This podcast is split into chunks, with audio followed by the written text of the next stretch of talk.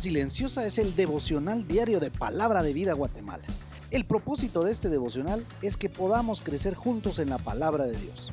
Queremos animarte a que con tu estudio diario en la palabra de Dios seas desafiado a vivir una vida dedicada a Cristo, siguiendo sus instrucciones para agradarle a Él, y que con tu testimonio puedas alcanzar a otros con el Evangelio de Jesucristo. Te damos la bienvenida y oramos a Dios para que atesores su palabra en tu corazón y en tu mente.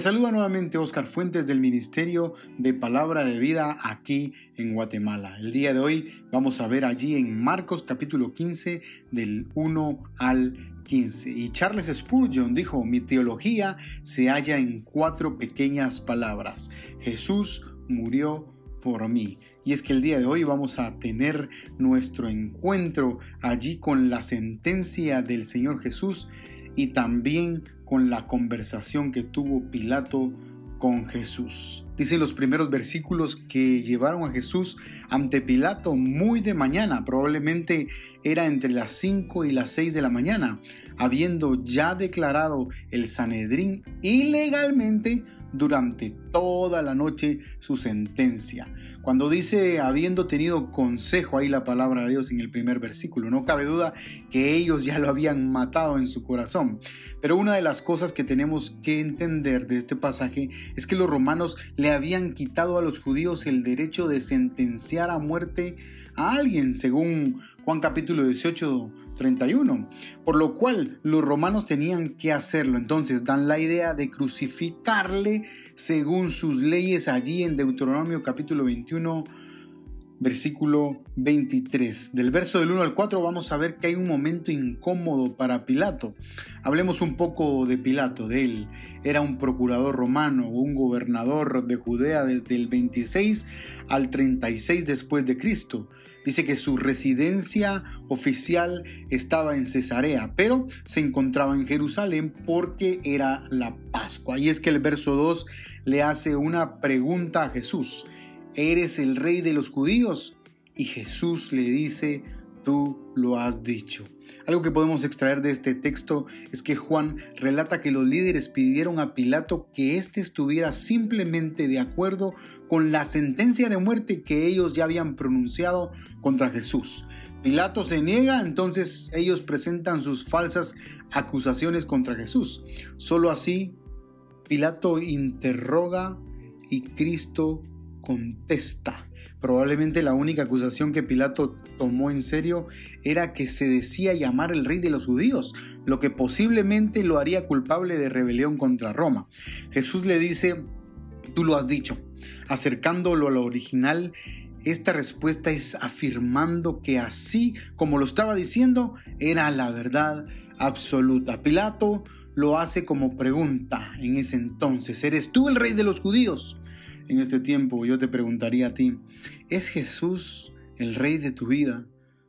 A un rey se le obedece, a un rey se le da cuentas, a un rey se le respeta, se le reverencia. ¿Y cuánto podríamos hablar de esto en nuestras vidas? Pero no lo cumplimos muchas veces. Pilato estuvo tan cerca de la verdad, la verdad de llegar a conocer a su verdadero rey. Porque no te olvides, un súbdito reconoce la voz de su rey. Luego viene la sentencia del verso 6 al 15, donde era costumbre que el día de la fiesta se soltaba un preso, a cualquiera que pidieran, dice el relato. Lo cierto es que suena el nombre de Barrabás, que significa hijo del Padre, un ladrón, según Juan capítulo 18, 40, o un asesino, según Lucas 23, 18 al 19. Lo cierto es que ante los ojos de los que pedían que lo crucificaran, no era entre un asesino y un predicador pacífico, es que incitaban a las autoridades que los dos estaban en rebelión contra Roma.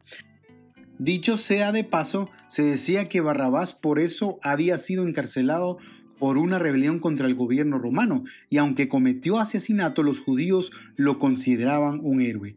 Qué increíble la lección que estaban haciendo los fariseos maestros de la ley y el pueblo. Y ahí en el versículo 13 dijeron la palabra de toda su vida, pero que iba a venir a dar esperanza a tanta gente. Quizás se oye un silencio antes de decirlo. Crucifítale. La crucifixión era la pena que los romanos aplicaban por el delito de rebelión. Solamente los esclavos y los que no eran ciudadanos romanos podían crucificarse. Por eso, si crucificaban a Jesús, moría como un rebelde o un esclavo, no como el rey que proclamaba ser. Esto era precisamente lo que los líderes religiosos judíos querían al incitar a la multitud. Pilato todavía en el verso 14, tratando de ver si se podía hacer algo más, dijo lo siguiente, pues qué mal ha hecho. Pero no pudo con la presión de todo el pueblo y prefirió soltar a Barrabás y entregar a Jesús para ser crucificado. Y es que cuando pienso en esto, se me viene a la mente Isaías 53:7.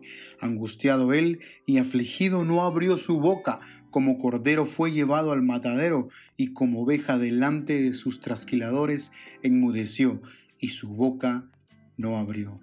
Ese es nuestro Salvador, aquel que fue condenado por mis pecados y mis rebeliones. Por eso, vívelo. ¿Por qué no tomas un tiempo para agradecer al Señor y exclamar palabras de agradecimiento por tan grande salvación? Llena tu boca de alabanza y celebra porque su muerte y su resurrección trajo esperanza a mi vida, una esperanza de vida eterna. Que el soberano Dios bendiga tu vida grandemente. Hemos llegado al final por el día de hoy. Cuéntanos, ¿cómo te ha ayudado el estudio de hoy? ¿Deseas enviarnos algún mensaje acerca de lo que has estado escuchando en estos comentarios? Escríbenos en nuestras redes sociales. Escúchanos el día de mañana para seguir disfrutando del aprendizaje de los principios bíblicos para nuestra vida. Que Dios te bendiga.